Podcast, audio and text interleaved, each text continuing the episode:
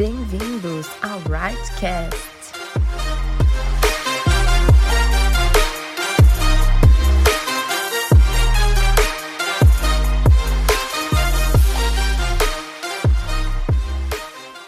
Oi, pessoal, tudo bem? Bom, hoje quem está falando no podcast é a Luana Misael e essa semana é a Semana da Criança e a gente vai fazer um podcast especial aqui para você. E eu não estou sozinha, tô com algumas amigas. Luciene e Lucinete. Muito bem, e nós falaremos um pouco como que foi a infância da Luz Misael. E aí, se você tem curiosidade para saber, fica aqui com a gente para saber como que foi a nossa história. Bom, a nossa família, para quem não sabe, nós somos netas de pastores da Assembleia de Deus. Então a nossa família é pastoral e nós crescemos conhecendo a palavra de Deus. E, bom, eu sou a mais nova das três, né?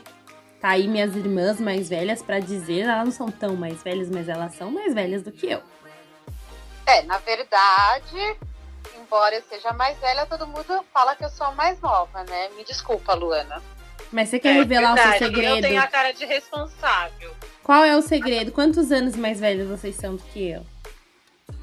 Você tem. Eu tenho 38. Muito bem, eu tenho 30 anos. Muito Você bem. tem quanto, né? 36. Deixa as pessoas entenderem o que ela quiser. tá bom. Muito bem. Então, se você já fez conta, com certeza você já desvendou aí qual é a idade da Lu. A nossa infância foi bem, acho que foi bem de criança mesmo. A gente curtiu bastante, foi bem, a gente aproveitou bastante quanto criança. E a gente tem algumas histórias assim, até um pouco reveladora, cabeluda, não sei se você conhece, mas Deus transformou a história da nossa família. É, bom, a Luciene pode contar um pouco melhor sobre isso. O que, que você acha? Vai. Assim, ó, para começar a contar essa história, é, primeiro eu quero ler Provérbios 20, 11, que diz assim: A criança mostra o que é pelo que ela faz. Pelos seus atos, a gente pode saber se ela é honesta e boa. Primeiramente, gente, eu sou uma menina honesta e sou boa. Eu prometo. Hum. Hoje, hoje, hoje ela é uma, uma criança, quer dizer, uma adulta boa. E como criança, Nete? Olha, vamos aqui fazer revelações do manto. Eu fui jogada no lixo assim que eu cheguei em casa. Olha só que bonito. Agora conta o seu, seu parecer, querida. Olha, foi o seguinte. Quando a Nete nasceu, né, eu tinha dois aninhos, e é normal uma criança sentir ciúmes com a chegada do novo irmão quando você é o centro das atenções. Porque você... perde, perde o trono, né? É, exatamente. E aí, nisso, eu achei ela muito paradinha, né? Uma bebê muito quietinha, um, né? Pensei assim, estamos precisando de emoção nessa família. Porque bebê já tem que andar, sair correndo, falando, brincando de boneca com a irmã mais velha. É isso. Enfim. É, a Net estava lá no berço, né? E, e a minha mãe achou que estava muito silêncio. E você sabe que quando a criança ela está em silêncio por muito tempo, é perigo. Então minha mãe foi conferir se estava tudo certo. E a Net não estava no berço.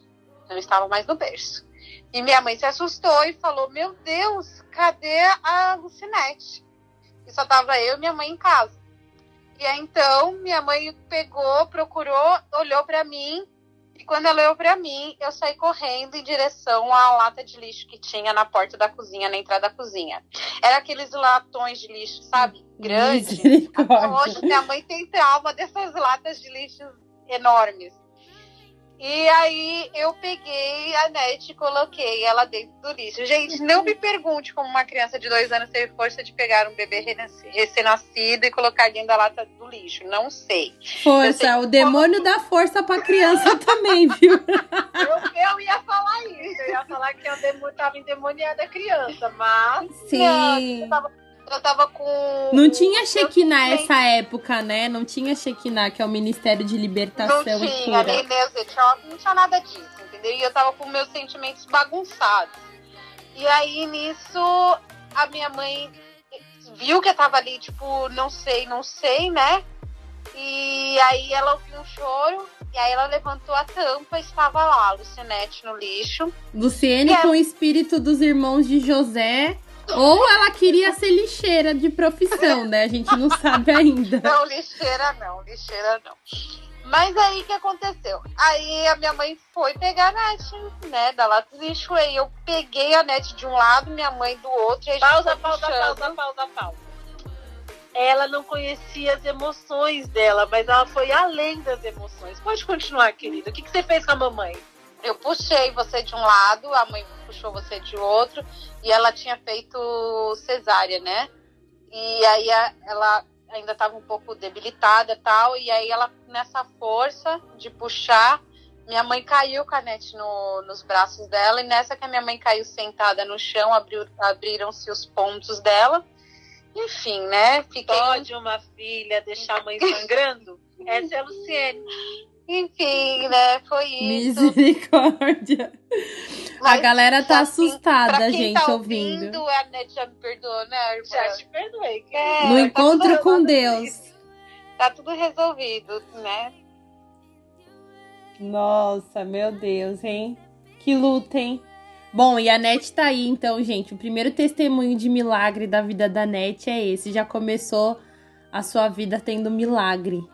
Do lixo pro luxo. Ô, Glória! Mas, gente, é, é, é- é engraçado, né? Realmente, assim, tem várias histórias e muitas coisas a gente acabou fazendo, eu principalmente, é, de briga, de birra e maltratando até a net, né? Mas Deus, ele sempre nos abençoou porque nós tivemos uma mãe incrível, né, Net? Isso é verdade. E assim, e a minha vida não foi só do li, no lixo, gente. Eu tive a, a terceira, né, a Luaninha querida do meu coração, e que ela foi usada também por Deus, sabe, para várias acusações na minha vida. Mas amém. Vou ler aqui um versículo aqui, daí eu conto um pouquinho mais dessa história. Não deixe de corrigir a criança, umas palmadas não a matarão. Provérbios 23, 3. Bom, então a Luana nasceu, né? Eu super cuidei dela, assim, sempre fui é, a irmãzinha mais velha dela de sempre cuidar, enfim. Mas isso não bastou para a Luana. Né? A minha mãe sempre ensinou a gente, toda noite ela fazia oração com a gente, conosco. Então, toda, toda noite, quando a minha mãe chegava do trabalho, dava janta, via lição de casa, nós orávamos. Só que eu não era uma criança calminha. Depois que eu fui jogada no lixo, eu resolvi ser mais ativa, né? Então, eu ficava fazendo várias coisas, assim, por exemplo, eu desmontava um secador e montava de novo.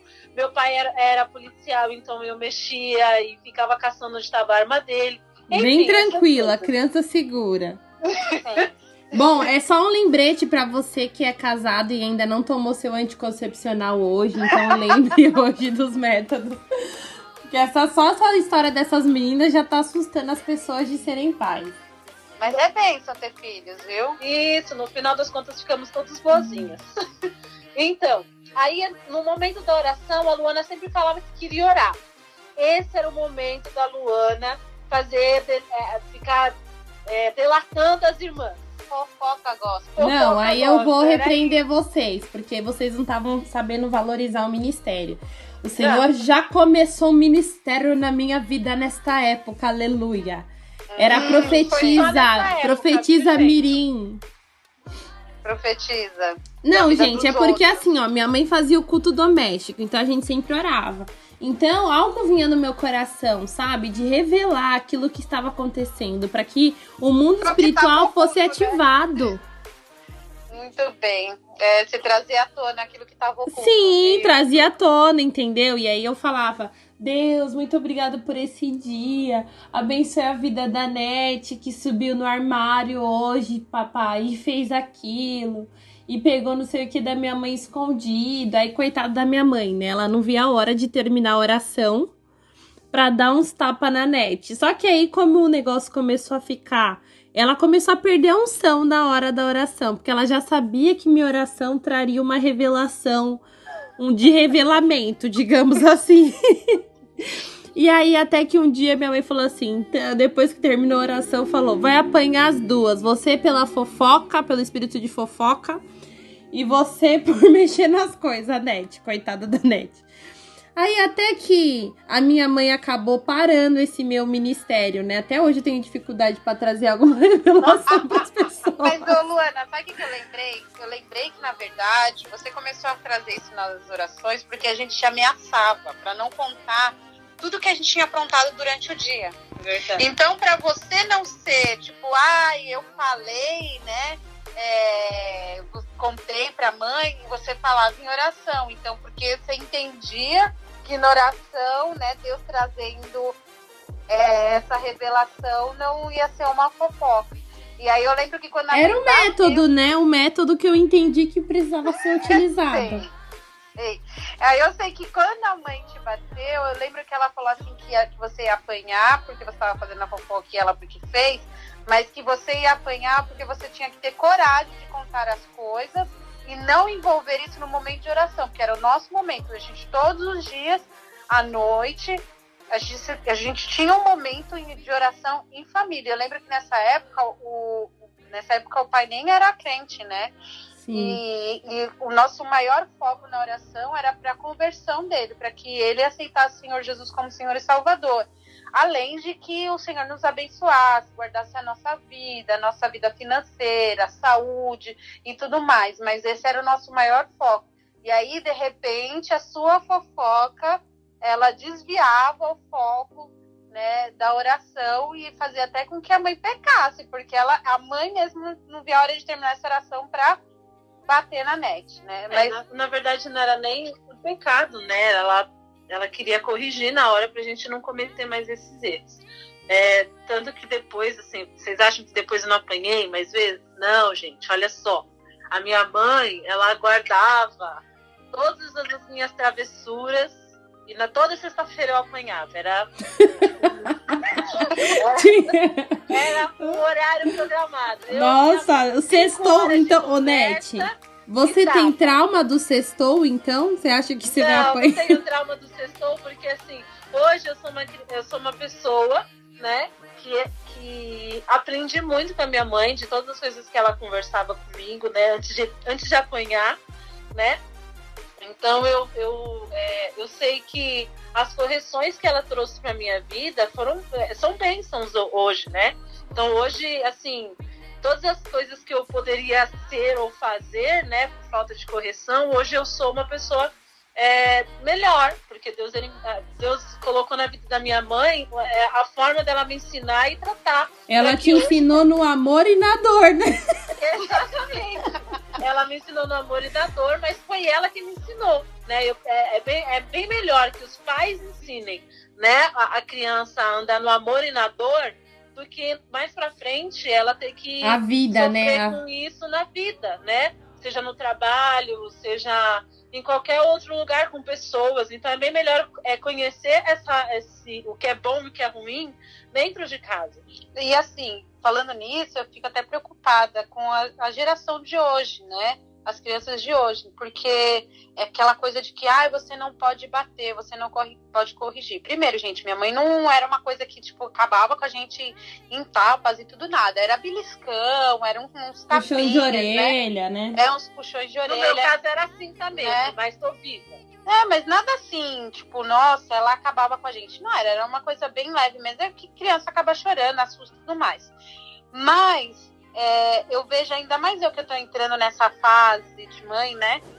É, então eu vejo que hoje as crianças elas não sabem esse tipo de correção e não só e assim minha mãe não batia simplesmente ela sentava com a gente ela falava você está apanhando eu tô te briscando tô, você aconteceu isso porque você fez isso isso isso não pode fazer isso. E minha mãe abria a Bíblia né e mostrava pra gente na palavra que ela estava fazendo aquilo porque a palavra ensinava e ela mostrava se olha, se eu menti, se eu bati, se eu fiz qualquer coisa errada, ela mostrava na palavra que não estava certo. Sim. E hoje eu vejo umas, as crianças de hoje em dia, a geração de hoje em dia, carente dessa correção.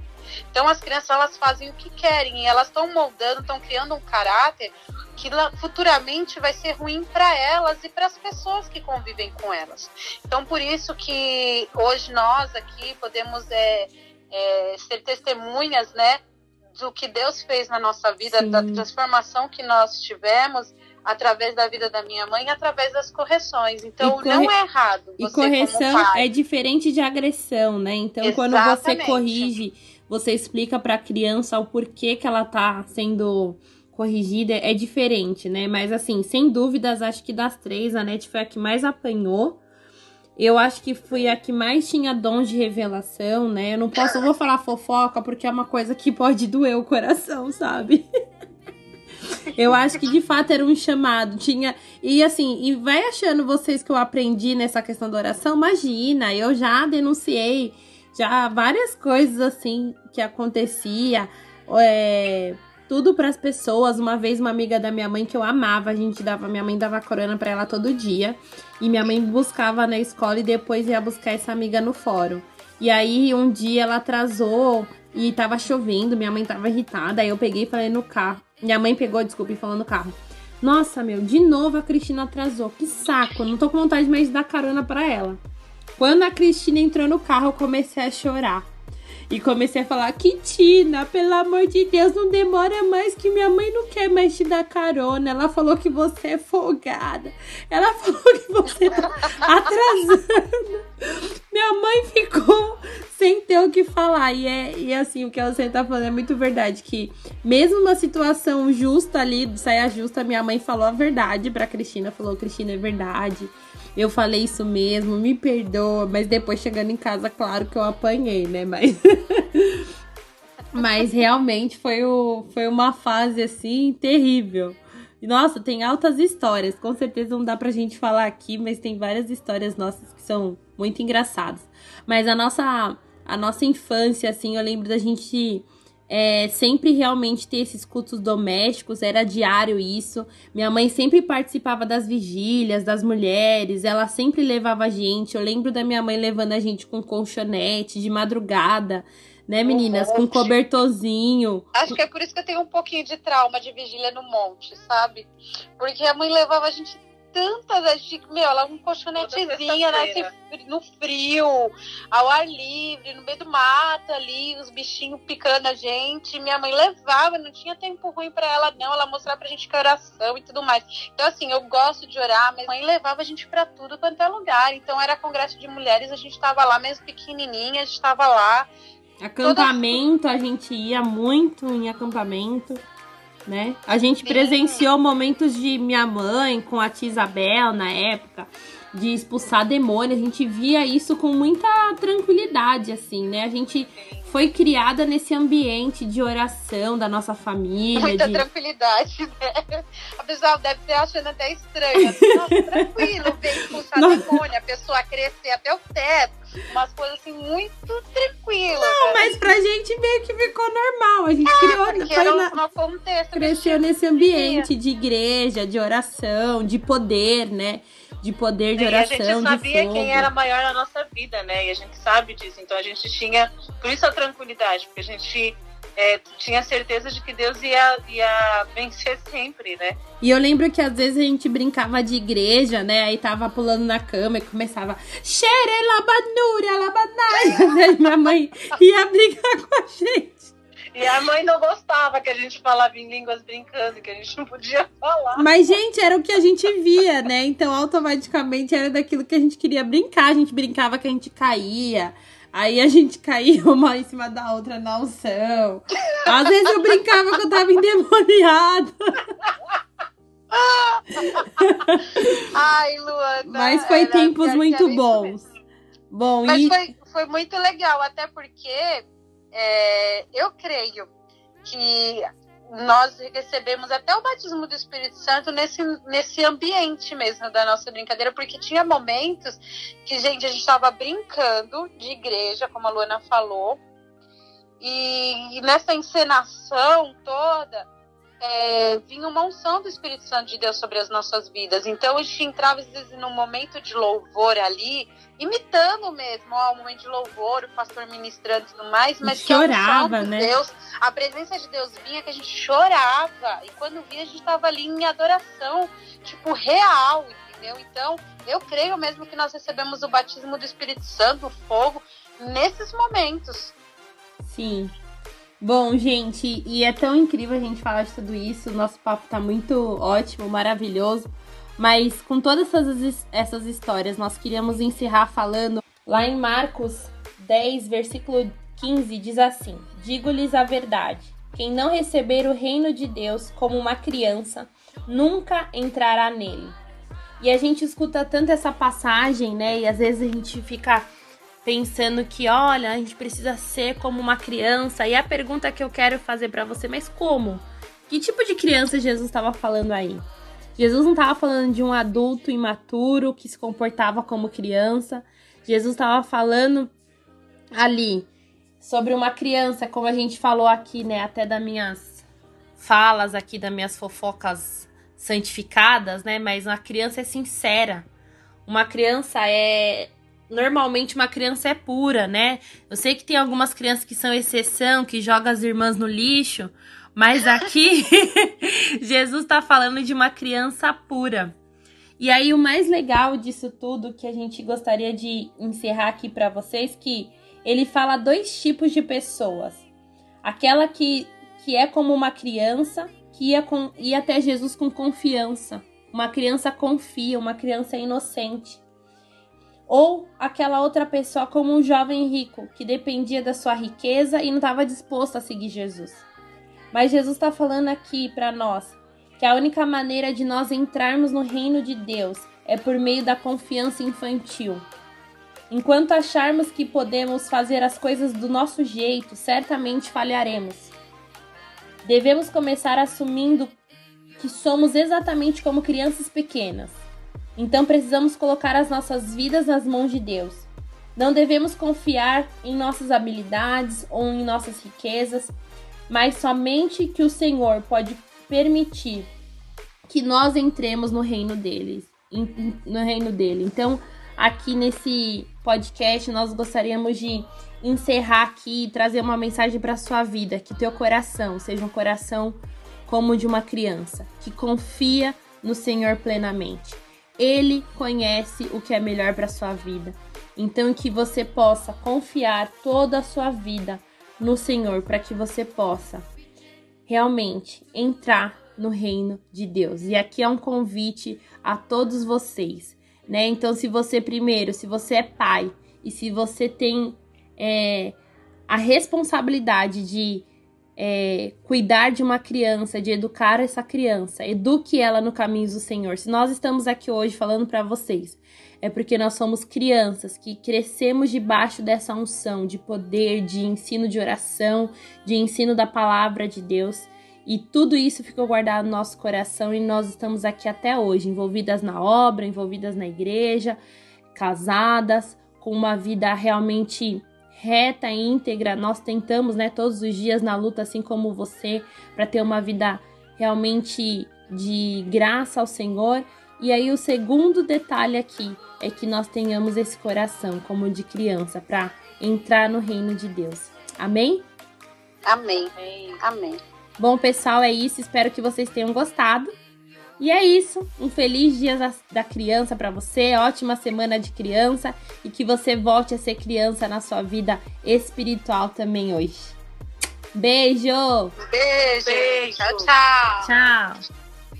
Se você foi abençoado com esta palavra, curta, compartilhe e siga-nos no Instagram, arroba renovadayang, arroba renovadateam.